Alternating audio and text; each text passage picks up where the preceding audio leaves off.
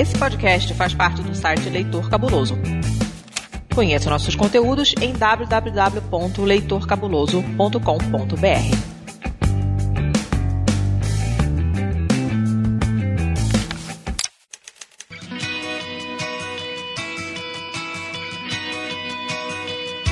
Na Estante, o seu podcast de adaptações literárias do site Leitor Cabuloso.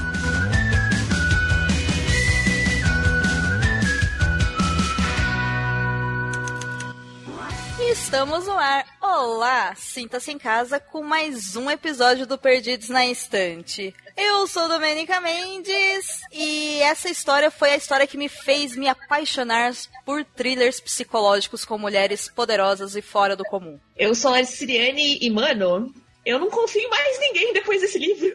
Eu sou Camila Vieira e quando você descobre que seu companheiro não é exatamente o que você pensava, o que você faz?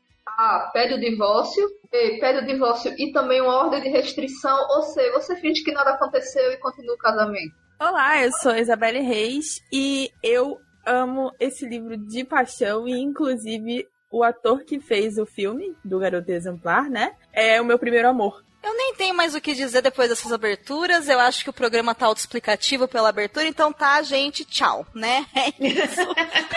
Acabamos por hoje. Acabamos por hoje, missão cumprida. Brincadeiras à parte, vou apresentar para vocês então essa mesa feminina escolhida a dedo para falar dessa obra que, eu confesso, é um dos meus livros favoritos e é escrito por uma mulher que me inspira a ler outras mulheres, mas eu vou falar sobre isso depois.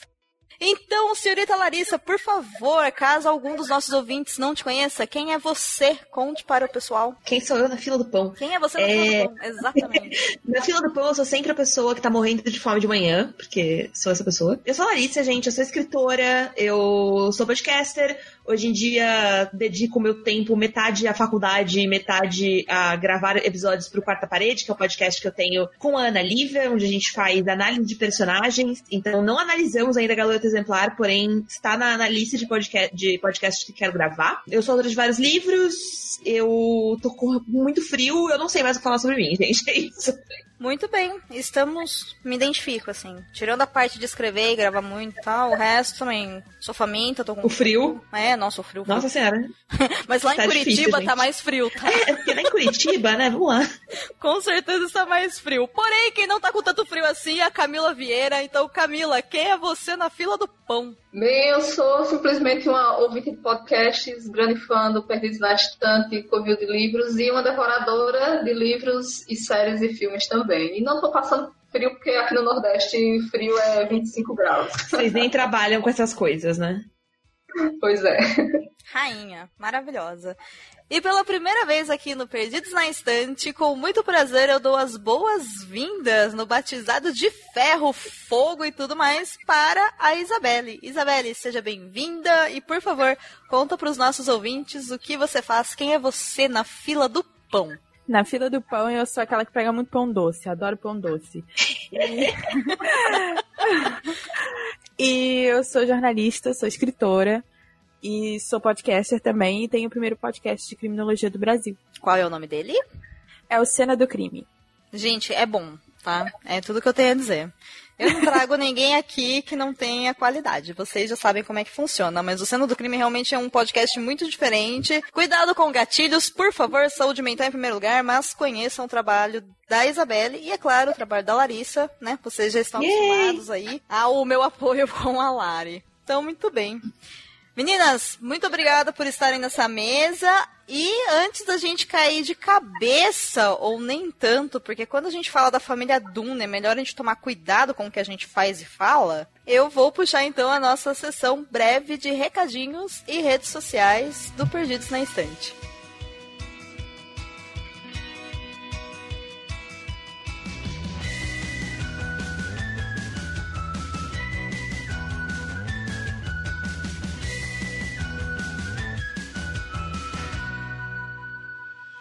Você é da turma das mídias sociais, fique ligado. O Perdidos na Estante não tem mídias sociais próprias, porque a gente faz parte do Leitor Cabuloso.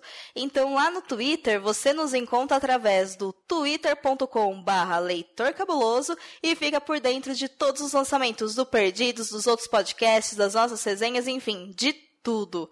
Se você já curte fotinhas, é fã do Instagram, então o seu lugar é instagram.com barra leitor underline cabuloso. E lá no Facebook, nós estamos em facebook.com barra leitor cabuloso. Não sei se você sabe, mas o Perdidos na Estante é editado e lançado quinzenalmente graças ao apoio apoio de todos os meses dos nossos padrinhos e das nossas madrinhas. A partir de um real por mês, pago no boleto ou no cartão de crédito, você nos ajuda a continuar com esse trabalho, a pagar a edição, a pagar o servidor de site e tudo mais. Em troca, nós oferecemos para vocês várias recompensas que variam de acordo com cada modalidade de doação que você escolher. E é por isso que eu agradeço a cada um dos nossos apoiadores de todos os meses. Especialmente fica aqui o meu muito obrigado a você de Garegawa, a você Carol Vidal, a você Clécius Alexandre Duran, a você Camila de Souza Vieira, a você Deise Ribeiro, a você Ana Luísa Chinato Vassoler, a você Rick Brunoro, a você Renato Farias, a você Alan Felipe Fenelon, a você, Ana Lúcia Merege, a você, Marina Kondratovic e a você, Luciana Barroso da Silva Bento. Muito obrigada por transformar o Perdidos em uma realidade. Se você quiser também fazer parte desse time maravilhoso de apoiadores, acesse padrim.com.br barra perdidos na estante, escolha a sua modalidade e vem. O Perdidos é feito com muita dedicação e muito carinho e eu conto com vocês para continuar lançando esses episódios. Antes de ir para o episódio, gente, eu tenho um recadinho especial. Essa gravação foi uma gravação difícil por problemas técnicos, vamos colocar dessa forma. E nós tivemos vários agentes dificultadores, por falta de uma expressão melhor, que quase impossibilitaram esse programa de ir ao ar. Teve um probleminha com o áudio de uma das participantes, por causa da internet na casa dela que estava ruim no dia que a gente estava gravando. E também devido a um outro problema técnico, a sessão de leitura de comentários desse episódio, infelizmente, não vai ao ar pois eu estou um pouquinho doentinha e preciso descansar minha voz e não vou conseguir regravar, senão nós vamos perder o prazo do lançamento do episódio, tá bom? Mas fica aqui o meu muitíssimo obrigado ao Thiago Diniz, ao Clécio Alexandre Duran e também ao Leandro Gomes, que foram os três maravilhosos que comentaram no episódio 39 indicações do Stephen King. Muito obrigada, gente. Vocês, olha, arrasaram nos comentários e eu prometo que eu vou lá no site e no post mesmo eu vou responder para vocês, tá bom? Muito obrigada mesmo. Eu desejo para vocês um ótimo episódio. Você sabia que tem livros, filmes, boxes, séries e todo um maravilhoso mundo de literatura? Você pode encontrá-los no Perdidos na Estante. Apresentando então a obra, hoje nós vamos falar sobre uma das histórias que eu mais gosto na história da minha vida de leitora. Para quem já ouve o Cabuloso Cast, ouviu o Cabuloso Cast, já me ouviu falando da obra algumas vezes, já indiquei em episódio de recomendação, acho que já indiquei também em época de retrospectiva. Enfim, estou aqui falando de Garota Exemplar. O livro Garota Exemplar, que originalmente tem o nome de Gone Girl, um nome que particularmente eu acho que a tradução é melhor do que o nome original. Olha só, as editoras nos surpreendendo com isso. Foi escrito pela Gillian Flynn no ano de 2013. A tradução aqui para o Brasil foi feita pelo Alexandre Martins e ele foi lançado pela editora Intrínseca, com 448 páginas.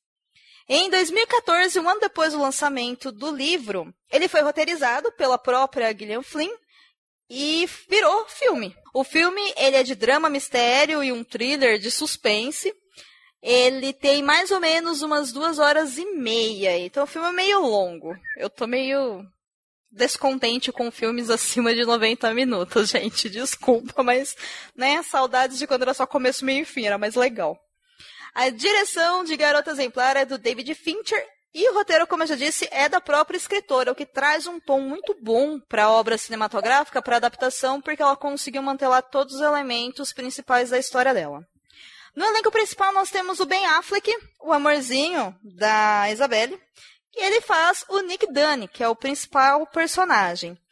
A esposa dele, a Amy Dunne, é interpretada pela Rosamund Pike, que foi indicada no mesmo ano para o Oscar de melhor atriz, porém ela não levou a estatueta. Temos também o Neil Patrick Harris, aquele maravilhoso atuando como o ex-namorado de Amy, e a Carrie Coon como a Margot Dunne, que é a irmã gêmea do Nick. Bom, além dessas informações assim, o que é interessante vocês saberem é que sim, tem na Netflix. Então é só você sentar o seu bumbum na cadeira e dar o play na Netflix que dá para você assistir esse filme maravilhoso. Mas para entender o porquê que ele é tão maravilhoso assim, por favor, Larissa, nos apresente uma sinopse, caso alguém chegou aqui e não sabe do que se trata a garota exemplar. Socorro, muito difícil fazer essa sinopse, né, gente? Complicado. Aceitei o desafio, porém já arrependida.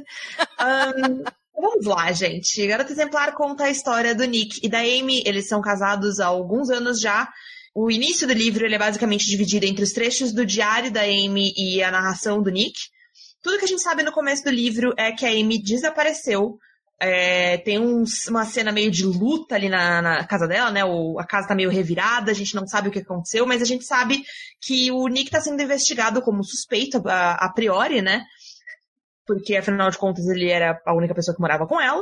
E a gente vai vendo através dos olhos do Nick qual era a perspectiva que ele tinha da esposa dele, né? A, a maneira um pouco torta como ele via a esposa, e a gente vai vendo através dos relatos da Amy no diário dela a maneira como esse relacionamento entre os dois se desenvolveu desde lá no comecinho até depois, né, até o momento do desaparecimento, que é quando a gente tem ali do, dentro do diário.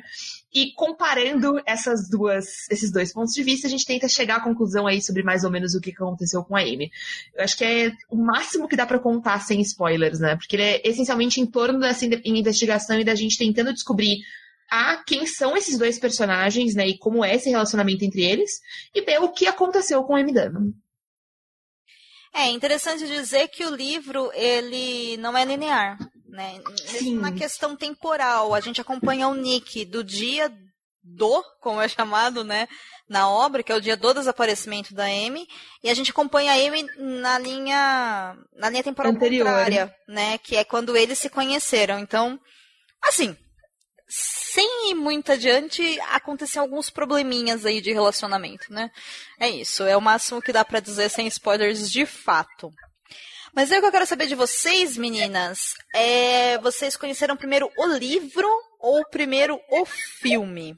Bem, eu conheci primeiro o livro, é, quando ele, pouco depois do lançamento dele, mais ou menos acho que em 2014. Foi eu comecei a ler e a do tipo de livro, assim, que você não consegue largar, né? Vai um, você vai virando página depois de página e fica sempre intrigada querendo saber mais. Depois de ler esse livro, também fico, como a Domênica falou, eu também gostei muito da, da escritora, também li outras coisas dela, também todos nessa pegada assim que você, desse livro sempre dinâmico, sem você conseguir parar de ler. E o filme eu vi na época da estreia mesmo, também depois de ter lido o livro.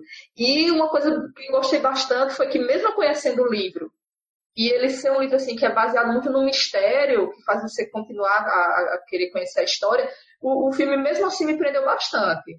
Eu acho que foi, uma boa adaptação.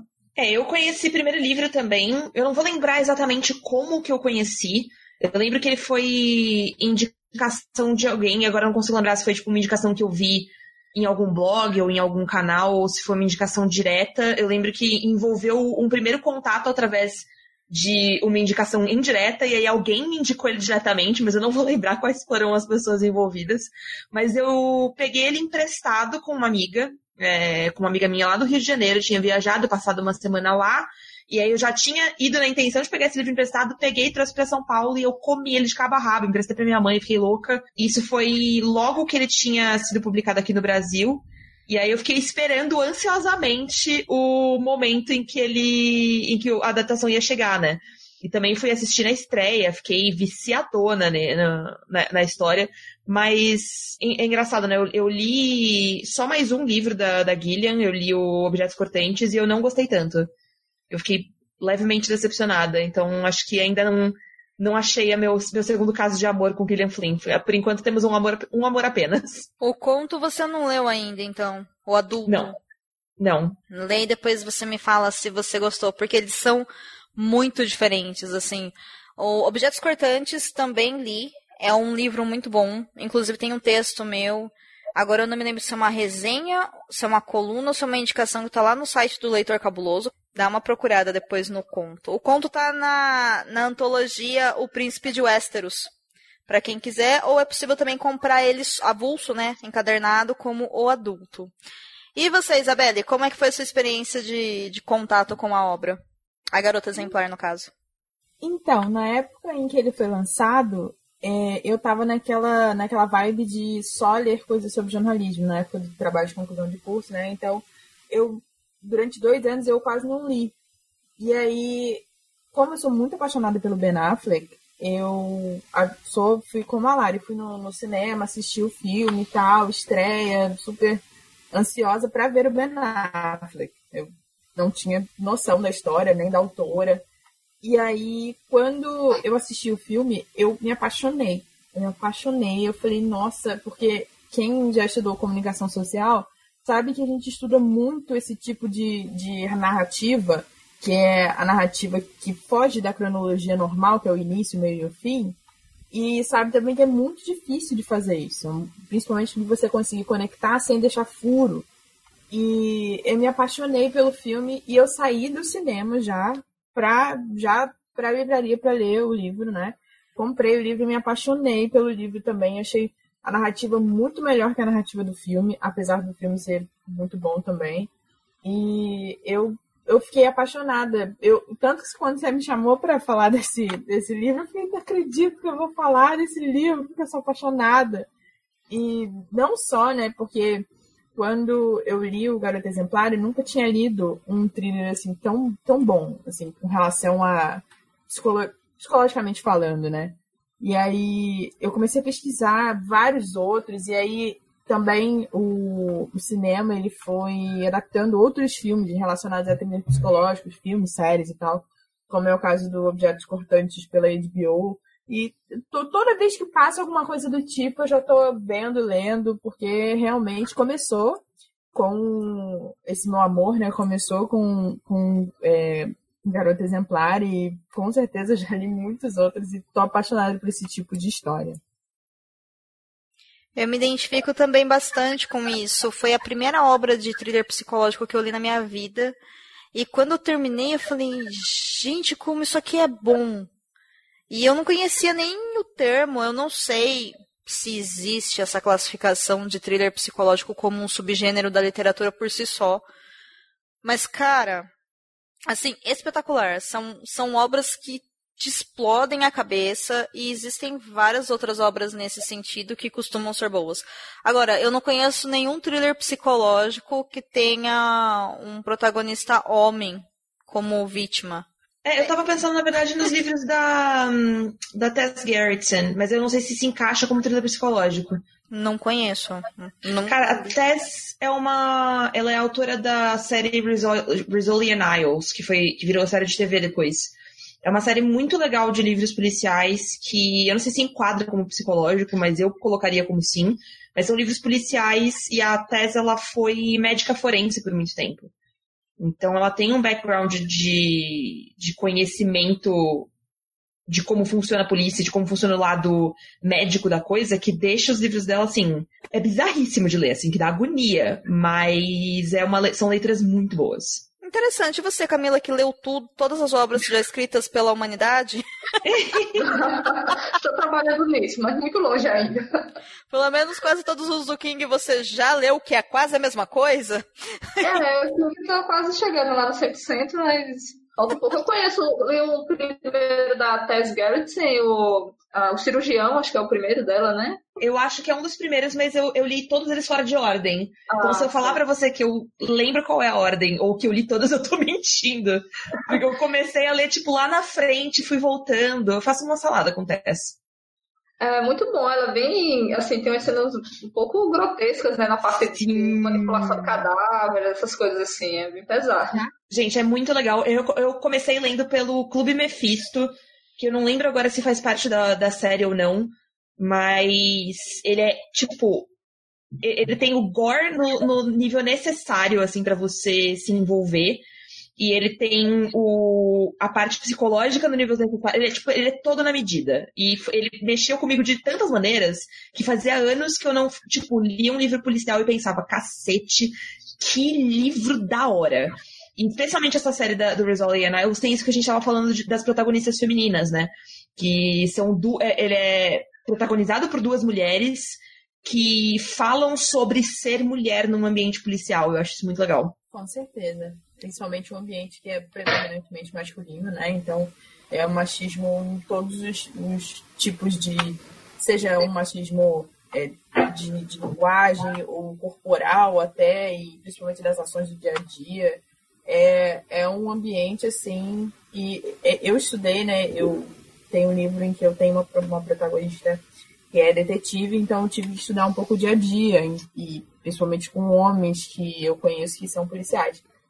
E assim, a visão que eles têm das mulheres que trabalham na polícia é tão machista que eu não consegui continuar os estudos com esses homens. Eu tive que procurar mulheres que trabalham nessa área porque não ia adiantar de nada para mim. Eu ia ter uma visão machista e não seria bom para minha história. Então, ter esse tipo de realismo na literatura é sensacional. Eu gosto muito desse tipo de literatura. Inclusive, caso alguém também se identifique com a conversa a partir da parte de spoilers e aí queira conhecer um- uma outra obra, a gente já gravou aqui no Perdidos o episódio 19 sobre A Garota no Trem, que também é um thriller psicológico muito bom. Não é da mesma escritora, mas ele até é meio que reconhecido como um vai, algo próximo ali, né? Tão bom quanto, sabe aquela coisa, né? É, o Garota Exemplar acabou até se tornando meio que uma. Ai, um comparativo com A Garota no Trem. E também tem filme de A Garota no Trem. É o episódio 19 aqui do Perdidos, a gente falou bastante sobre ele. E é maravilhoso. Eu me lembro que quando eu tava lendo. Acho que foi Objetos Cortantes, eu dei uma pesquisada sobre a história da Gillian Flynn. E ela deu uma entrevista na época falando que as personagens que ela escreve são personagens femininas porque ela diz que chega de obras, né? Primeiro que chega de homens escrevendo livros que não sejam de romance, né? Que não sejam chick lit ou algo assim. Então ela fala que ela se interessa muito mesmo por, por esses livros de suspense, mistério, enfim, thrillers psicológicos, porque nenhuma das obras dele, dela nem é suspense nem é mistério, né? Aí que tá. É uma coisa diferente ali, é uma caixinha nova. E ela fala que ela escolhe a dedo mesmo personagens femininas para isso, porque o que ela quer é mostrar que nem toda personagem feminina bem construída vai ser a vítima ou vai ser a mocinha, né? Ela fala personagens femininas bem construídas também podem ser vilãs, também podem ser ruins, também podem ser violentas, também podem ser más. E aí eu acho que é muito interessante essas obras dela, porque toda vez eu me surpreendo com o nível de sabe, de, de aprimoramento psicológico da personagem, e é muito bom ver uma personagem feminina que não é a vítima nesse tipo de obra. Sabe, eu sempre fico olhando e falo, nossa, moça, como você escreve bem. Eu gosto das obras da Gillian Flynn. Eu acho que eu tenho quase todas aqui e eu espero muito que ela continue escrevendo, porque faz um bom tempo que ela não lança nada. Então eu espero que ela esteja trabalhando em novas obras. E fica a dica aí do que, do que a Larissa e a, e a Camila indicaram como outras obras aí do gênero também para quem se interessar por ler coisas assim. Só queria dizer É. que quando eu tava lendo, foi muito engraçado porque eu não sabia nada, assim, sobre os rumos que toma a história, né? Uhum. É, eu tinha tido essa indicação de tipo, ah, esse livro vai com, ah, perdão do português, claro, mas assim, ele vai fuder com a sua cabeça. E eu fiquei, tipo, legal, quero, tenho interesse, bo- bora lá. E eu, eu lembro até hoje da cena de, de quando você chega na metade do livro e você tem essa primeira virada, né, o primeiro plot twist brutal do livro, Uhum. eu tava deitada, eu tava deitada na minha cama de bruços, e aí eu fiz o movimento de, tipo, girar e ficar, ah, não. Eu girei, coloquei ele pra cima da minha cara e falei, ah, não, e soltei o livro na minha própria cara. E foi isso, essa foi toda a minha reação. Queria compartilhar isso, porque eu acho que o mundo precisa ter essa cena em mente quando a gente estiver falando sobre esse livro. Porque o anão, ele define a minha vida. Eu nunca tive um anão tão espetacularmente grotesco que nem o desse livro. Tão teatral, né? Tão... Gente, tão juro, se eu tivesse vívido. ensaiado, ele não teria saído desse jeito. Porque até foi um choque muito grande. Eu fiquei muito chocada.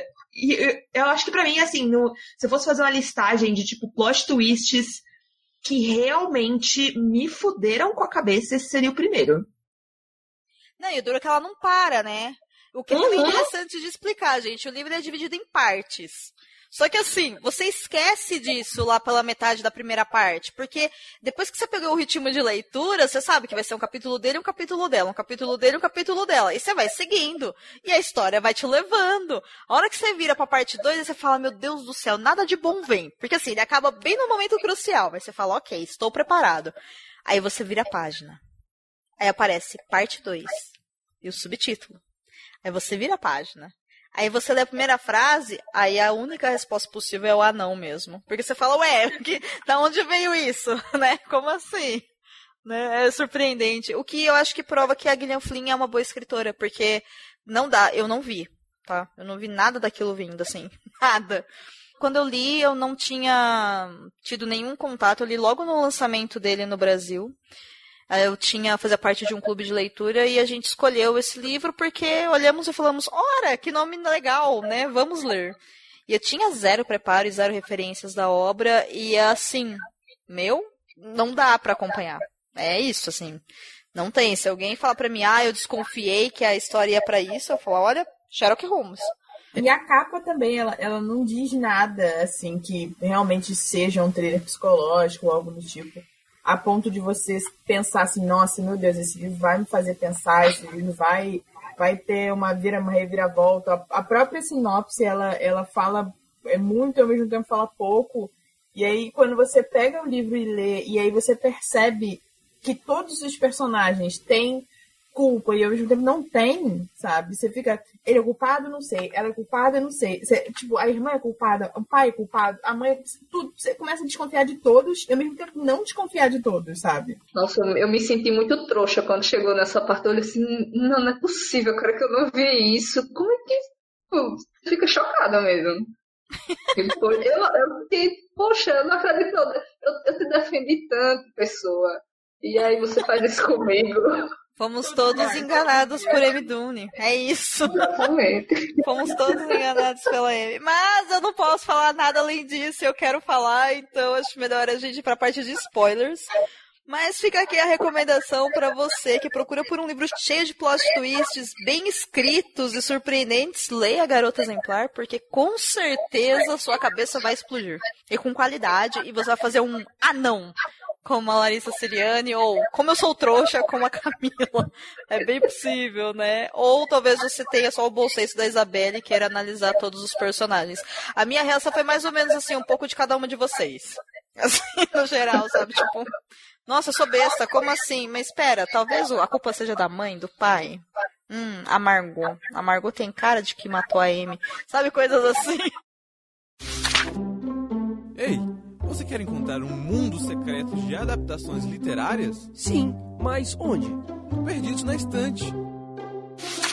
Bom, muito bem. Eu acho que o primeiro ponto que a gente pode falar sobre esse livro é a grande surpresa que a Gillian Flynn faz com personagens femininas. Porque todas as personagens femininas dessa obra são fortes e são quebras de estereótipos. Todas. E eu não consigo determinar se tudo isso é feito porque ela apresenta esses personagens sobre visões de outros personagens. Então, por exemplo, a gente conhece a Amy e a gente descobre que a Amy tem um baita de um problema com a Amy exemplar. E aí a gente tem a opinião da Amy a respeito da mãe dela, e quando a gente conhece a mãe dela, a gente vê que a mãe dela não é aquilo que a Amy fala. E aí você tem a Margot, que a Amy tem um baita de um problema com a Margot, e a Margot tem um baita de um problema com a Amy, assim, nenhuma delas também condiz com a realidade. Então eu olho e falo, meu, e agora? Né? Como é que funciona isso daí? E é claro que só o fato da Amy ser a Amy, isso já é forte o suficiente pra gente perceber que não são personagens fracas. São personagens muito fortes. O que, que vocês tiraram disso? Como é que foi esse negócio? Vocês ficaram tão assim, uau, como eu fiquei? Ou passou batido assim? Vocês já tinham personagens femininas fortes o suficiente na lista de vocês aí de experiência de leitura que falou: ah, não, a Amy é fraquinha, tá de boas. Eu não acho ela fraca, mas eu acho que ela tem um peso diferente de outras personagens que colocaria na minha lista de personagens fortes, né? Porque ela tem. O, lance todo de ser. A gente já tá nos spoilers, né? Uhum. Show. É que uma respirada. Né, gente? Spoiler liberado, tá? É isso. Obrigada, Larissa. Não, tudo bem. É, pra mim, só, só esse lance de, tipo, a Amy é uma psicopata, né? Sim. Então, tipo, é, é muito difícil você medir o quanto é, tipo, comportamento doentio e o quanto ela é uma personagem forte, sabe? Tipo, eu tenho muito cuidado com isso, porque eu acho ela foda, por um lado, por essa quebra de expectativa, porque você tem uma construção até a metade do livro, a construção que a gente tem através dela, que é a construção que ela quer que você veja, porque é o diário que depois a polícia vai usar para acusar o Nick também, é a, a, narrativa que ela escolhe contar de uma, de uma mulher frágil, de uma mulher é, apaixonada, de uma mulher sensível, que a gente que é quebrado o tempo todo pelo personagem Nick, porque, tipo, ele vê coisas nela que, que a gente não, entende por que, que ele vê. E aí fica aquela, aquela, coisa, né, de tipo, em quem você escolhe acreditar. E aí quando você finalmente percebe quem é a Amy, é um, um tapa na sua cara tão grotesco que eu, eu simplesmente não estava preparada. Então, para mim, é muito delicado pensar nela como um personagem forte, porque eu fico tipo, cara, eu não consigo colocar ela no mesmo patamar do que outras personagens, tipo, que as minhas personagens fortes preferidas, porque essa mulher é um monstro, sabe? Tipo, ela é psicopata. Eu não, tipo, eu, fico, eu me sinto muito mal de ter uma certa admiração por ela. Acho que algo que se pode admirar nela, assim, entre muitas aspas, é a determinação dela. Porque, assim, ela fez aquela lista de objetivos e, independente da dificuldade para atingir, e por mais bizarro que sejam os objetivos dela, foi seguindo ali passo a passo. Então, nessa parte, assim, da determinação dela, admirável. Agora, uma determinação mal direcionada, né, também. É, eu acho que a gente deveria tirar a Amy do saquinho do empoderamento, que é diferente de não achar ela uma mulher forte. Ela é uma mulher forte. Mas o empoderamento, a gente tende, nós mulheres feministas, a colocar em uma forma positiva de mulheres que são, uh, que fogem do padrão, que estão ali para serem um tipo de resistência mesmo, né? Uma coisa que seja para mulheres terem como exemplo. A Amy, ela é uma mulher que foge do padrão, mas ao mesmo tempo, é, ela só foge do padrão daquele negócio de ela não é uma mulher submissa, ela não é uma mulher que, por mais que o marido dela tenha atraído, ela deveria ficar com ele do mesmo jeito, né? E calada, e aceitar tudo por, por um casamento perfeito. E eu concordo muito com o que a Larissa falou com relação a ela ser psicopata, porque ela é muito parecida com o caso da Nene Doss, que é a vovó Sorriso, e foi uma mulher muito parecida com a Amy, que ela fazia na cabeça dela uh, um padrão de marido que ela deveria uh, ter, e ela teve diversos maridos, e nenhum desses maridos correspondia a esse padrão. E ela acabava o quê? Matando os maridos. Então, existem muitas mulheres psicopatas que tendem a achar que o defeito está sempre nos homens. E por mais que a gente não pode dizer que o marido da Amy não seja cheio de defeitos, né? Afinal, ele traiu a confiança dela. Mas ainda assim, essa psicopatia, ela tende a mostrar para a mulher ou para o homem também questões básicas como traição, né, no dia a dia, que ela deveria ter um, um, um outro tipo de ação uh, sempre mostrar uma ação mais extrema. Então, o psicopata ele sempre vai, vai, ter outra visão de coisas mais, mais comuns do nosso dia a dia, que são erradas também, como o, maci, o machismo, é, traição, desrespeito. Então, ele sempre vai olhar aquilo ali e tentar fazer coisas que eles acreditam que seja correto. E é o caso da Amy, que cria um plano mirabolante para se vingar do próprio marido. Olha como é complicado isso daí, como eu acho que a Gillian Flynn também fez um jogo com a gente muito bom. Porque uma das primeiras frases, tanto do livro quanto do filme, é o Nick Dune falando que ele ama o formato da cabeça da esposa dele e que ele reconheceria aquele formato de cabeça no meio de várias pessoas e que ele tem muita vontade de pegar o crânio da esposa dele e abrir para olhar para ver dentro como que ela pensa. E aí você lê isso e se você tiver o mínimo de atenção no que você está lendo, não precisa saber muito da história, para você olhar e falar, moço, isso não é muito sadio. E aí você para e pensa, poxa, a moça sumiu. Aí você já meio que cria no seu subconsciente uma ideia de que provavelmente foi ele que machucou ela. Você abriu. Diz pra gente que você abriu. Não abriu? Abriu. é. Ele abriu com uma marreta, né? A gente sabe. É, e aí, na verdade, e, assim, são figuras de linguagem, né? Ele fala muito da questão de dificuldade de relacionamento que os dois tinham, porque eles já são casados há cinco anos e não é a mesma coisa, e que em vários momentos é, eles discordavam e tudo mais. Isso são coisas que relacionamentos têm. Nenhum tipo de relacionamento, independente do tempo que você tem, você vai ter 24 horas de aprovação da outra pessoa. A gente não tem aprovação 24 horas com a gente. Sim. Com certeza. E aí você olha para isso e você fala: esse cara tem alguma coisa a ver com o negócio. E aí vem a Gillian Flynn e fala: vem comigo. Ele não tem culpa no desaparecimento dela. E eu não acho que ele tenha culpa nem, tipo, da, da psicopatia dela. Mas é, eu acho que é interessante a gente pensar no, no Nick não como um mocinho, porque ele não é em absoluto o mocinho dessa história, da mesma forma que ela não é. Porque assim, tipo, óbvio, né, gente? Não vamos colocar aqui a psicopata doida que mata pessoas e finge um estupro e faz, tipo, todas as coisas que ela faz, comparando com, tipo, ele que comeu a Luna, sabe? Tipo, não é a mesma coisa, mas assim, é, é interessante a gente pensar como, num certo nível, a gente acaba é, tentando, tipo, ah, um é melhor do que o outro, um é, é, é tipo, é, ah, ele era inocente, ele não era inocente, sabe? Ele, tipo, fez um monte de cagada também, que não justifica nada, mas você até metade do livro tá pronta para crucificar o cara por, por, tipo, todas as atitudes de merda que ele tem. E a gente passa a mão na cabeça dele depois disso, ou tem uma tendência a passar, porque, tipo, ela é psicopata. Então, tipo, o que a Gillian faz, é, é, eu acho que ela faz isso em todos os livros, pelo menos nas, nas minhas duas experiências. Mas nesse é muito real, é de mostrar pra gente que, tipo, cara, todo mundo tem merda escondida, só que umas são mais feias do que outras. Uhum. Ela teve o cuidado de não demonizar a mulher. Né? A todo momento você, você humaniza a, a Amy, aí você, é, ela é exemplar, ela é uma mulher que tinha uma casa bonita, um marido bonito, e aí, sabe, todo mundo na vizinhança gostava dela, e aí do nada ela muda. Por que que eu acredito que ela tenha feito isso? Porque normalmente, se ela já mostrasse no início que a Amy tinha problemas, que a Amy era uma psicopata, você com certeza ia demonizar a mulher. Porque normalmente Sim. é isso que nós, na sociedade machista, fazemos quando uma mulher faz algo de errado. A gente demoniza essa mulher. Então, você mostrar que ela não tem nada de incomum diante da sociedade é muito legal para você criar essa empatia com a Amy. Eu, tipo, é, ela é doente, mas ela também tem partes boas. Então eu gostei muito dessa, dessa abordagem da, da autora.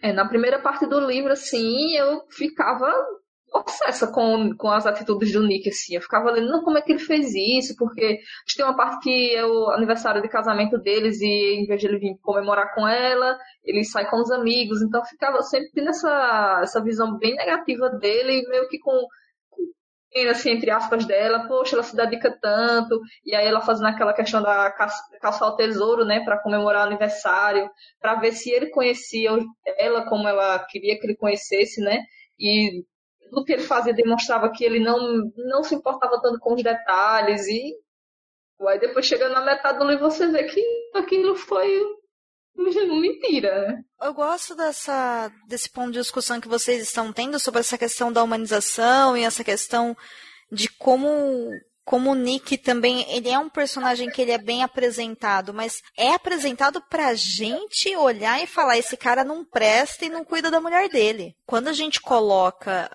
lendo esse livro que, olha, tem, tem um vilão no livro, tem, ponto final. É que a construção desse vilão é muito boa. Né? E aí, por exemplo, até pegando a história mesmo da M exemplar, que para quem chegou aqui não tem a mínima ideia de quem seja M exemplar, A mãe da Amy Dune é uma escritora de livros infantis que criou uma personagem chamada Amy Exemplar. E a Amy Exemplar virou um estrondo dentro da, do país e, enfim, pelo que dá a entender, ela é um grande fenômeno da literatura infantil, educacional, porque a Amy Exemplar é o quê? Exemplar. E aí a gente tem um longo período do livro da Amy Dune criando toda uma narrativa de a minha mãe colocou no livro tudo aquilo que ela queria que eu fosse e eu nunca vou poder ser. Sou. É uma coisa que é muito pronta pra gente se identificar, né? Uhum. E aí você olha, você fica com dó dela, porque você fala, poxa vida, mãe da Amy, isso é coisa que se faça com a sua filha? Né? E aí, meu, tipo, não, é só o trabalho da mulher, tá ligado? Não tem nada a ver. Então a gente é preparado para sentir empatia com a Amy e tudo mais, mas assim, meu, ela é psicopata, ponto final. Tipo, ela não é boa, entendeu? Não quer dizer que os outros personagens não são ruins. É esse que é o grande tchan da coisa, né? O Nick, ele é errado ponto por essas ações. Mas assim, o, o azar dele é que ele foi errar com uma psicopata. Não é porque você não matou alguém que você é legal, né? É bem isso. E eu acho que fica muito surpreendente tudo isso, porque eu comecei a ter uma noção assim do, do nível que a, que a Amy era quando finalmente aparece o ex-namorado dela na história, sabe? Sim. Aí eu olhei e falei, quê? Oi? Pura manipulação, né?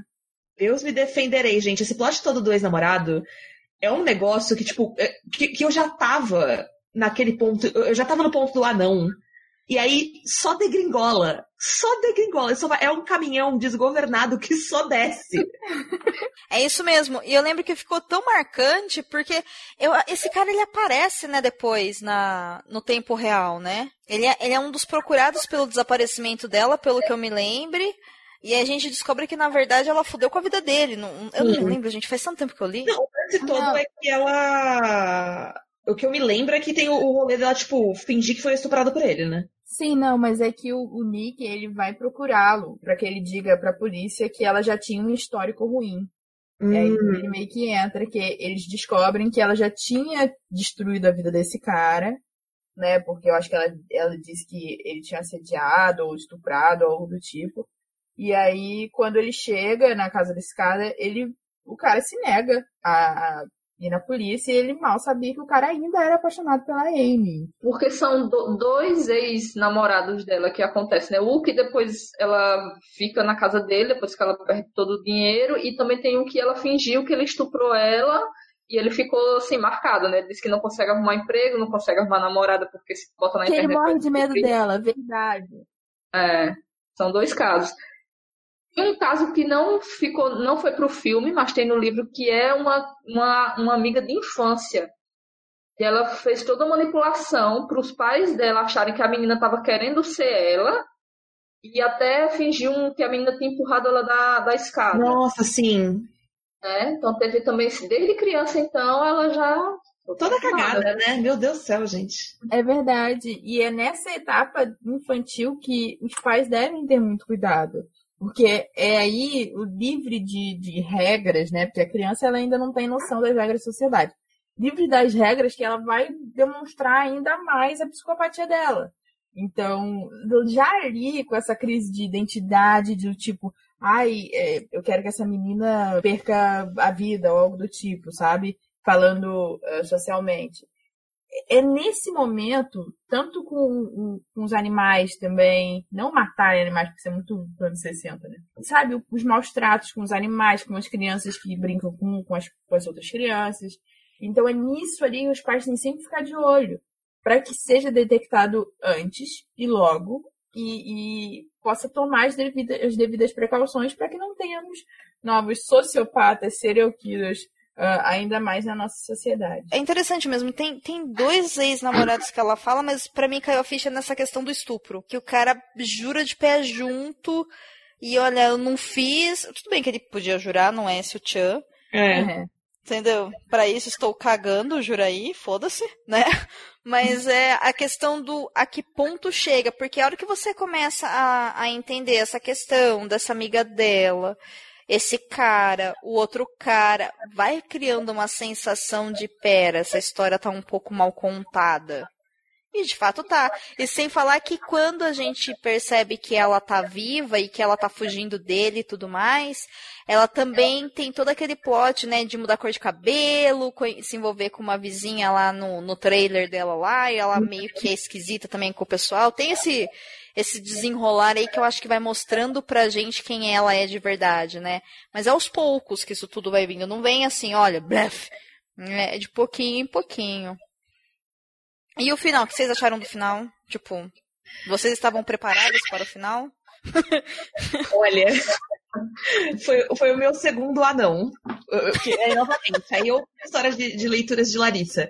Eu tava novamente deitada na minha cama, porque a metade final ela foi basicamente lida de um dia pro outro, assim, né? Eu, eu desisti, aboli da ideia de dormir e fiquei tipo, não, vamos terminar essa porcaria agora, porque, né? E eu lembro de terminar, e aí tem a, né, o, o filme, eu acho que o impacto foi maior do que no livro, de alguma forma. Porque acho que o visual disso é, bate mais forte. Mas eu lembro de estar tá lendo, e aí, tipo, e eles ficam juntos, ela meio que dá a entender que ela tá grávida, aí você fica assim, ah não, bicho. Ah não, que depois de tudo isso, essas pessoas vão ficar juntas. Você jura? Tipo, eu lembro de assistir o filme e ter a mesma reação. A gente veio até aqui para isso. E não, não no sentido de, tipo, esse é o pior final possível, mas de caralho, sabe? Que coragem para você terminar isso sem um final, entre aspas, justo. Porque, tipo, um mereceu o outro, basicamente, né? Você tem o, o Nick sendo condenado a ela, e ela que, tipo, o que exatamente você está ganhando com isso? Não sabemos. Ela tá provando um ponto, basicamente, né? Porque Miga, você não vai ser feliz com esse cara. Eu não sei se vocês têm esse conceito de felicidade, porque eu não sei como funciona a sociopatia. Mas assim, é, eles são a própria sentença um do outro. E é, mano, é um bagulho muito. É um final pesado e bizarro e inesperado. Porque eu fiquei pensando, eu fiquei esperando um final meio, meio margarina, assim, de. Ah, ela vai presa e aí né, o Nick se fode também, porque eu acho que ele tinha que se fuder também, mas eu acho que eu fiquei esperando esse, esse final básico que não veio, sabe? Eu achei, assim, um pouco anticlimático, eu achava que ia ter um grande final, assim, realmente, como a Larissa falou, de prisão, ou até de, de assassinato, morte, alguma coisa assim, mas é, eu acho que o que a Amy ganhou, que até uma parte que ela fala, ela disse que todo mundo ama uma garota morta, então é como ela queria que, o, que todas as pessoas amassem ela, ela fica, até no filme passa ela lá, acenando para os fotógrafos, dando entrevista. Então, assim, eu acho que o que ela ganhou ali foi a admiração de todo o país. Ó, veja essa garota que superou tudo e tá ali junto com seu marido e agora um bebê chegando, sabe? Acho que foi isso que ela ganhou, mas né, na cabeça maluca dela deve ter sido bom. Nesse final, eu, eu fiquei tipo, isso não pode estar acontecendo. Não. Porque é, eu acho que na cabeça da Amy é a questão de ela querer continuar é, perante a sociedade ser uma mulher perfeita. Né? Então, ela tem um marido que esperou por ela e que todos achavam que ele era culpado, ele não era, então ele ganhou essa empatia do público. E eu acho que era isso, ela queria continuar com as aparências, sabe? E isso, para um psicopata e um sociopata, é muito importante. Para alguns psicopatas, a aparência é muito importante. Então, eu acho que foi por isso que ela quis continuar com ele, ciente de que ela não conseguiria amar ninguém de uma maneira convencional e de que ele já sabia de todos os defeitos dela. Então, ele era a melhor opção para ela. Então, eu acho que ela quis manter as aparências. Uma coisa que eu não gostei muito é a questão da Amy, porque a Amy ela é muito parecida, assim, quando ela descobriu esse lance do. do. Ah, eu quero ser um, um fazer um crime perfeito, né? Uhum. Todo mundo ia colocar a culpa no Nick e ela sabia que tudo que ela estava fazendo ali, todo mundo ia colocar a culpa no Nick. E ela meio que estudou através de nada, basicamente, sabe? Com, é, parece que ela sentou ali no, num dia no ID, no Discovery, né? Assistiu todos os, os as séries e os episódios e já era uma detetive fodona que ia fazer coisas perfeitas, sabe? E, na realidade, pô, a Susana von Richthofen fez a mesma coisa e foi pega em meses, sabe? Então, então, tipo, quando eu olhei aquilo ali, eu fiquei, é, não é bem assim que você adquire experiência forense, sabe? Então eu fiquei um pouquinho assim, meio, tipo, achei um pouquinho de furo se ela pudesse estudar mais a fundo, sabe? Eu acho que seria mais legal. É, mas será que essa jogada dela, nesse sentido de, de ela não ter um, um preparo, vai, vamos dizer assim, para fazer o crime perfeito e ela, no final, né, ela não ter essa, essa acusação formal e o mundo não vê como ela é, eu acho que envolve outros pontos aí, que é o fato de que o jeito que ela amarrou o Nick na vida dela, o fato de que o Nick fica com ela, mas eu não senti que é um, um, fico com você porque eu quero, é um fico com você porque você vai pagar pelo que você fez. Você está obrigada a ficar comigo agora também. Uhum. Sabe, eu acho que tem muito Senti disso ali naquele também. final.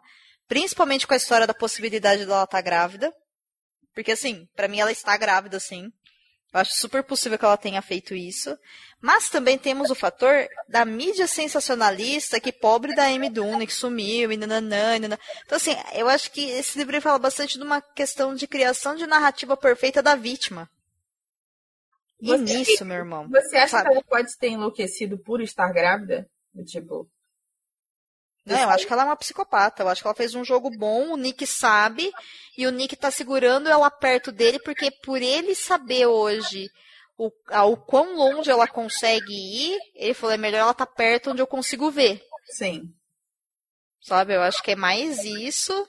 E eu acho que eles vão ficar nesse jogo agora de eu sei quem você é e eu também sei quem você é até, sei lá, até ela matar ele. É, até ela cansar dele, né? É, eu, eu não, acho que é isso. Eu não lembro se no livro tinha isso, mas acho que no filme eles falam que o Nick ganhou o direito, é, foi, foi chamado para escrever um livro sobre o desaparecimento da esposa. Ele ia ganhar assim, um, ia ganhar um bom dinheiro devido a todos os acontecimentos. Acho que o bar dele ia virar uma franquia. Teve umas coisas dessas que eu não sei se era só no filme. Ele começou então, a ficar bem sucedido. Isso, então talvez aí ele também tenha a questão financeira. Então, se ele resolvesse largar ela, assim, sairia mal e perderia financeiramente também, né? Então talvez tenha influenciado a decisão é, dele. Porque ele é sujo nesse nível, né? Do tipo, ele é oportunista ali, sabe? Eu, eu sinto que ele é muito oportunista. Então, eu acredito que essa pode ter sido, sim, uma das razões dele ter ficado com ela. O duro é que não dá para saber se ele é oportunista ou não, né? Porque todos os relatos do quanto eles eram perfeitos juntos era tudo mentira da Amy. É, então, é, é muito relativo a gente pensar sobre isso, porque eu acho que a, o, o, o relato da Amy ele é completamente parcial pelo fato de que ela tá inventando. Deus sabe o, qual o nível do quanto ela tá inventando, né? A gente não tem como saber. E os relatos dele também são muito parciais, porque ele não é um narrador confiável. E tem todo o lance, tipo, dele estar tá sendo acusado disso também. Que no final, a sensação que você tem é, olha, eles se merecem. E aí, quando a gente fala isso, gente, como a gente é ruim, ninguém merece a Midune, é. sabe? Porque assim, o Nick, ele pode ser o pior cara, mas, meu, essa mulher, olha tudo que ela fez. Só porque, sei lá, ele não percebe os detalhes do tipo, sei lá, de bolacha que ela gosta de comer às três horas da tarde, às sextas-feiras, quando tem um passarinho verde na janela e o sol está brilhando a 35 graus do sudoeste, entendeu? E aí ele é ruim, olha tudo que ela fez, meu, sabe? Tipo, não. É, mas isso, é, isso é completamente real, tipo, a, a Nervidose, ela tinha um marido que ela dizia para todo mundo que ele tinha traído ela, quando na realidade nunca tinha traído ela, ele matou ela por ele. Ela matou ele por isso sabe? Sim. São coisas que inventam na cabeça. O psicopata inventa também muito na cabeça dele, sabe? Então, é, a gente nunca sabe realmente o que ela tá falando de verdade e ou se é só uma reconstrução do que aconteceu, né? De acordo com ela. É, os personagens não são confiáveis na obra. Talvez. E, e assim, o duro é que ninguém é confiável, né? Nem a Margot é confiável mas ela consegue ver que ele tá em perigo o tempo todo, que é uma coisa que ele não tem noção. Sim. A, então, assim, eu lembro perfeitamente da primeira noite que a, que a Amy desaparece, aí ele vai dormir na casa da Margot, e aí, tipo, ele dorme. Aí ele acorda e fala, eu vou tomar um banho pra ir trabalhar. Aí a Margot fala, pelo amor de Deus, você não vai tomar banho, você passou a noite inteira acordado, você tá louco? Tipo assim, meu, a tua mulher sumiu, você conseguiu dormir, você tem ideia do que está fazendo? Conscientemente, se alguém da sua família desaparece, você não dorme. Sabe? Então, assim, você está acabado, você não vai falar que você dormiu, você não vai parecer cheirosinho na frente da mídia. Não, e o você vai criar uma narrativa que é culpa é sua. E o sorriso da foto, gente? Sim. Ah, o sorriso da foto, meu, é espetacular, né, meu? É espetacular. Mas é porque, no fundo, eu acho que ele não imaginava que ela estava realmente em perigo, né? Esse que é o grande é. X da coisa. E às vezes você tá de saco cheio da pessoa mesmo. Você tá, sei lá, sabe, você, tá, você acabou de brigar, você tá chateado, e você, você quer aquela uma semana longe, sabe, pra ver se eu me importo com você. E aí nisso a pessoa some, você fala e tá fazendo graça. Então assim, não dá pra saber. A prova que ele está certo? Não, porque se a sua esposa desaparece e a casa tá revirada, meu, você, você tem medo que ela morra. Se não É, for na foto. É, você não sorri pra foto. Essa cena dele sorrindo pra foto é maravilhosa. Eu acho que, inclusive, é uma das cenas mais fortes, assim, do, do filme, né? porque- Ele tava no trailer e tal, virou promocional, né? Virou todo um tchararã aí. É uma cena muito porque boa. as pessoas, elas reagem de maneira diferente com as coisas. Então tem Também. pessoas que riem em velório, entendeu? Então, talvez ele, ele, se, ele estivesse reagindo de forma diferente. Por isso que existem os advogados que falam, olha, você não pode fazer isso, você não pode fazer aquilo, você não pode fazer aquilo, para não demonstrar que você é culpado. Não que você esteja mentindo, mas é para que não demonstre para o público que você é culpado, entendeu? Então, por isso que você muda a roupa, você vai com uma roupa mais amassada, o cabelo mais bagunçado, para transmitir é, a, a questão da preocupação, da questão de que você está desesperado. Mas tem pessoas que não reagem assim. Tem pessoas que reagem muito frias e muito calculistas, tem pessoas que reagem com emoção. Então, é, quando ele acaba não tendo, tanto que a virada de mesa dele é quando ele contrata um bom advogado. Então, quando você está despreparado ali, você está 100% você. Entendeu? Então a sociedade vai te julgar mesmo. Vai julgar porque você riu, vai julgar porque você chegou cheiroso, vai julgar porque você respondeu todas as perguntas e vai continuar julgando. Então eu acho que o legal mesmo é essa virada de quando esse advogado, que agora não me lembro o nome, quando ele entra, aí você percebe que as coisas mudaram, que eles estão jogando sério, sabe? Que é pra valer agora, pra mostrar que ele não é culpado. E eu acho que se a Amy não tivesse aparecido, eles não iam ganhar do mesmo jeito, entendeu? Porque tava na cara que ele era culpado e só a Amy mesmo pra poder salvar o próprio marido. É, ela fez um negócio tão bem feito pra armar pra ele que se ela não aparecesse, ela ia conseguir, né? Todos os detalhes, ela mesma já previa os passos dele, sabe? Enfim, respondendo a minha pergunta a mim mesma, nada me preparava pra aquele final. Eu olhei e eu falei, ok. Isso Não tinha como ser de outra forma, né? De certa de... Não tinha. Eu acho que o único outro final possível, assim, pra não virar essa, essa coisa dos dois perdeu, seria se ele matasse ela. Entendeu? Mas ia ser ruim, né? Então, não, tipo, não ia ficar bom. Ia ficar com uma cara meio artificial, assim, de. E da mesma forma como ficaria artificial se ela tivesse sido presa e tivesse sido um final de margarina. Eu acho o final desse livro perfeito. Se, se ele tivesse machucado ela, porque, sei lá, ele perdeu a paciência, alguma coisa assim, meu, a gente ia ficar olhando e falando, nossa, mas será que ela era tão ruim quanto a gente imagina? Será que ele era tão vítima assim? Ia ser uma outra história. A, a Guinea Flea precisa construir toda uma narrativa de que ele era uma, uma vítima dela, do, sei lá, da psicopatia dela e da violência da esposa, e não ia vender sabe? Assim, não ia convencer. Teria que fazer um trabalho excepcional para conseguir provar que uma pessoa que passa por tanta por tanta humilhação, por tanto estresse, ia chegar ao ponto de cometer um crime contra, contra uma mulher perfeita que a sociedade ama, Sim. né? Não, não sei se ia ser um. Poderia ser um final bom, mas ela teria que caprichar muito na estrutura do livro para chegar nisso e ia reforçar um estereótipo péssimo. Até porque Pra- ela é doente, momento né? atual, assim. ser uma doença.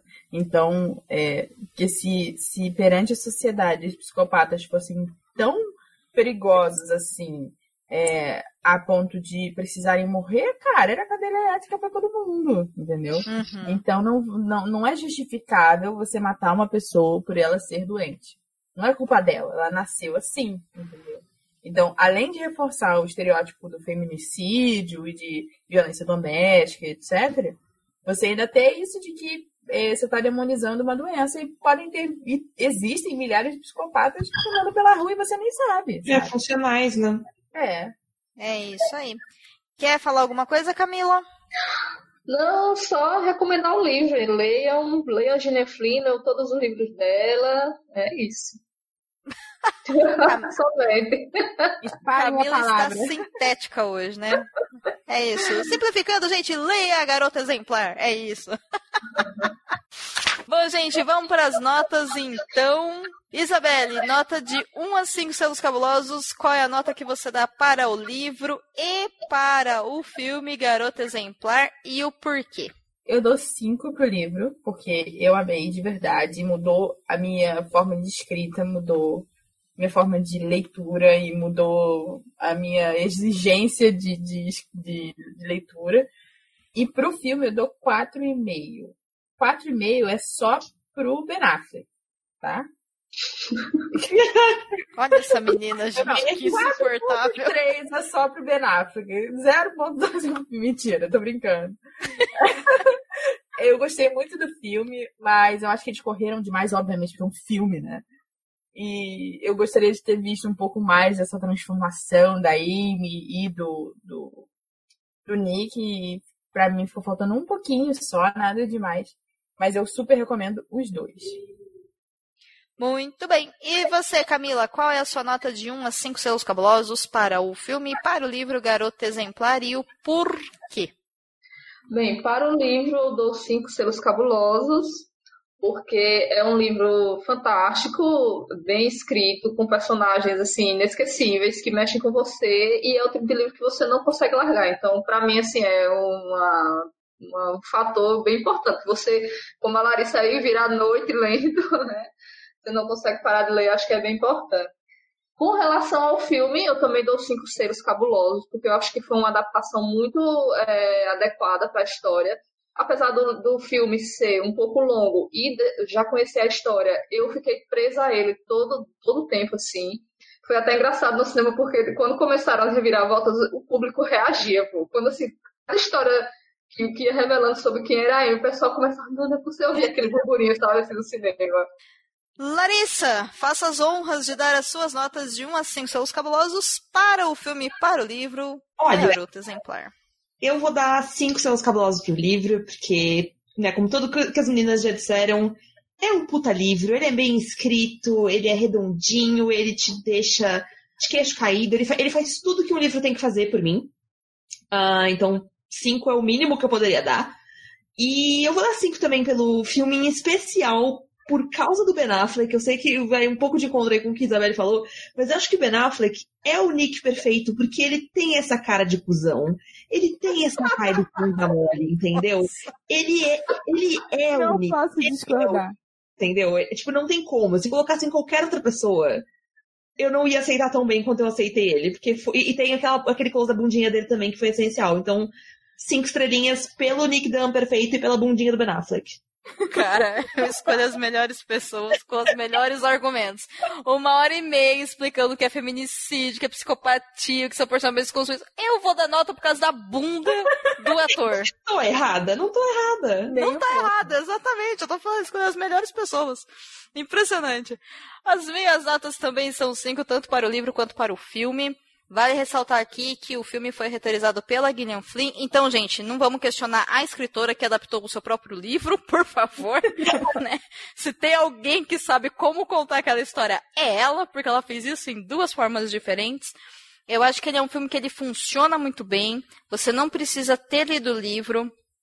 Porém, se você leu e assistir, você vai olhar e falar: isso é uma boa adaptação, não é baseado em, é adaptado de viva batendo nessa tecla aqui no Perdidos na Instante, que são coisas muito diferentes. Uhum. É um filme que vai te deixar angustiado e vai te fazer reagir com as coisas que estão aparecendo na tela.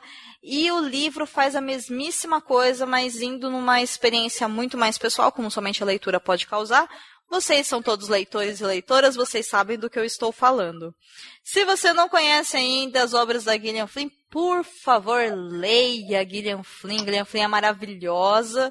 E fica aqui também a sugestão e também, principalmente, acho que a curiosidade para saber quem já leu ou quem já assistiu a obra Objetos Cortantes, que foi uma série aí da HBO. Não sei se eles querem fazer uma segunda temporada. Espero do fundo do meu coração que não. Parou, parou. Faz aí uma minissérie, já tá ótimo.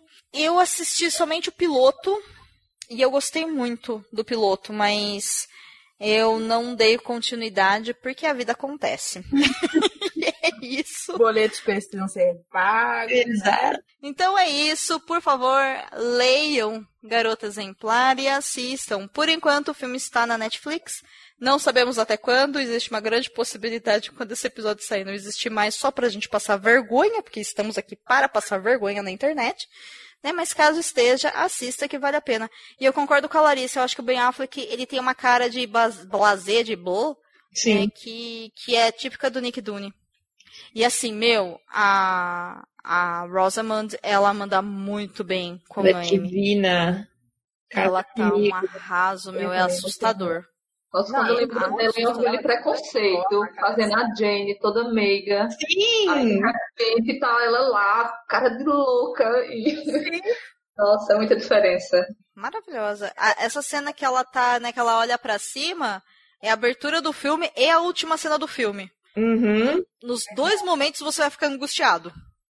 É isso. Não tem outra reação. Você fica meio. Você dá aquela, aquela jogada de ombro pra trás, sabe? Pra se ajeitar na, na poltrona, né? Tipo, opa. Bate aquele incômodo que você fica, vixe. É, bate. Parece que ela tá olhando dentro da sua alma, né? É bem, bem estranho. E talvez ela esteja. É muito bom saber que eu não fui a única a sentir isso. Nossa, é angustiante. Chegando então ao final de mais um episódio do Perdidos na Instante, eu só tenho motivos para agradecer a vocês três maravilhosos que estiveram nessa mesa, uma mesa super feminina de mulheres falando sobre um livro escrito por mulher. Ah, inclusive, gente, apesar do desafio Leia Mulheres, estamos aqui falando de Gillian Flynn por motivos de Gillian Flynn ser Gillian Flynn e Garota Exemplar ser uma obra que merece podcast. Não faz parte do desafio, mas, né, pode fazer parte do desafio caso você queira. Então fica aí um incentivo a mais para quem está fazendo desafio Leia Mulheres. Mas mesmo se não tiver, não precisa de desafio para ler mulher, não. Pode ler mulher, que normalmente as mulheres escrevem melhor do que os caras. Mas esse é um assunto para um outro episódio. Então, Isabelle, muito obrigada pela sua companhia, pela sua presença. Eu espero que você tenha gostado e que você volte mais vezes.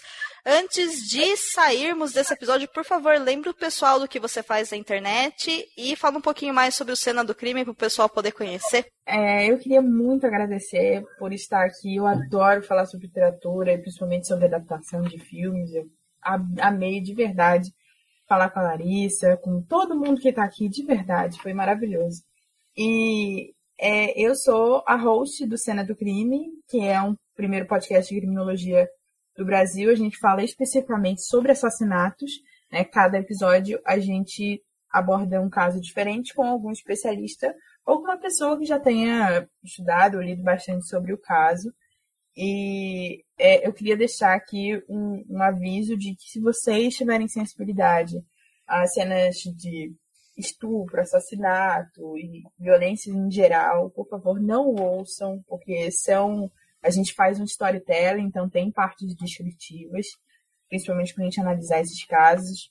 E, mas para mim está sendo maravilhoso fazer esse projeto e maravilhoso também como as pessoas estão é, reagindo a esse projeto de forma que estão sempre é, falando sobre, discutindo, levando para a cidade dessas pessoas esse tipo de discussão é, psicológica, né, e psiquiátrica. Então, é, para mim está sendo um projeto muito bom. E é isso, ouçam. O pessoal encontra o Cena do Crime onde? É só entrar em qualquer agregador, né? Podcast Addict, é, Google Podcasts e, e Spotify, ou no www.cenadocrime.com. Muito bem. Camila, sempre um prazer gravar com você. Você volta mais vezes, espero. Por favor, faça suas considerações finais. Bem, eu queria agradecer mais uma vez, Domênica, pelo convite. Foi um prazer participar né, dessa discussão sobre uma, uma mulher escritora maravilhosa. Foi um prazer ter gravado junto com a Larissa e a Isabelle, que eu não, não conhecia antes. E já que eu não tenho nenhum podcast, nada assim para recomendar, é meu mesmo, então vou recomendar aqui quem escuta o Perdidos na Estante, faça parte do Padrim e ajude a manter o programa. Ai, gente, eu tenho as melhores madrinhas. Eu falo, a pessoa apoia, a pessoa grava, a pessoa lê e a pessoa ainda pede apoio. É isso. Sabe? Maravilhosa. Nem preciso pedir. Mentira, eu vou pedir sim, gente. Apoio padrinho do perdido, por favor. Nunca te pedi nada. Pedir nunca é demais. Ah, não, aqui somos todos, né, descendentes de Amanda Palmer, então pedimos, né, porque, gente, precisamos de ajuda para manter o site Leitor Cabuloso e para mantermos o Perdido sendo editado. Lari, sempre um prazer conversar contigo, gravar contigo. Muito obrigada pela sua companhia e pela sua participação. Espero que você volte mais vezes. Você eu ia falar, Lari, de você fez mais que obrigação de vir aqui gravar. É, então. Eu não falo assim. Eu tô educadinha. Nada, né?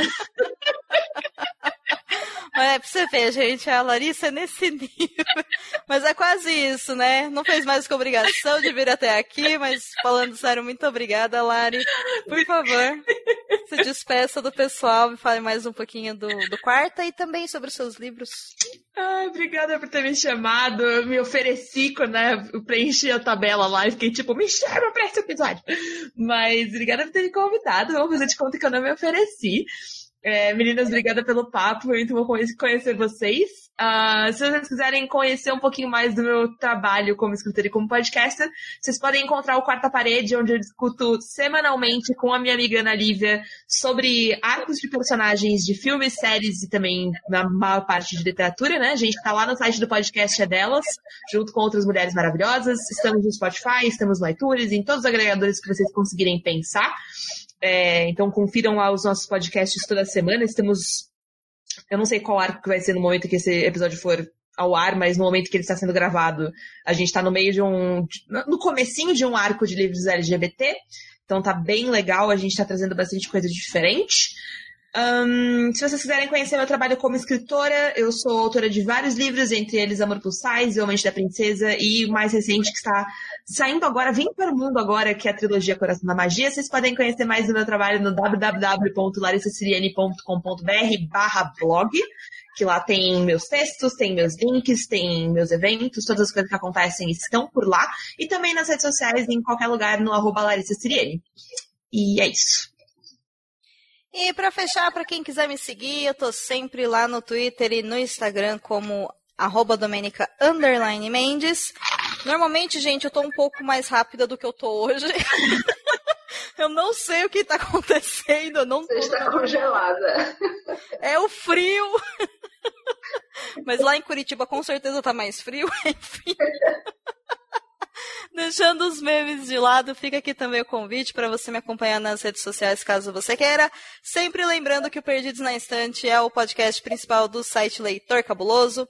Se você quiser é, que nós continuemos produzindo tanto resenhas quanto Perdidos na Estante, quanto os outros podcasts da casa, como o Covil de Livros, como o Boteco dos Versados e também o Falha Crítica, entre outros que em breve estarão integrando a rede. Por favor, faça como a Camila sugeriu, entre lá no Padrim, apoie a partir de um real ao mês que você está ajudando tanto Perdidos quanto todo o site do Leitor Cabuloso. E também lembrando vocês que caso você queira comprar qualquer um dos livros que foi citado aqui, é só você entrar no nosso post, clicar lá no banner da Amazon ou lá na lista de compra aqui, que você comprando pela Amazon você garante uma pequena comissão que vem para o Perdidos na Estante e para o Leitor Cabuloso, ajudando a fechar as contas no final do mês e garantir o servidor e a internet e tudo mais. Certo? Muito obrigada pela companhia, muito obrigada pelo seu download. Se você chegou até aqui através do Spotify ou de outro agregador, por favor, assine nosso feed, compartilhe esse episódio, fale sobre ele nas redes sociais. Enfim, espalhe a palavra, convide novas pessoas para conhecer o nosso trabalho. E nós nos vemos em breve no próximo episódio. Até lá, gente.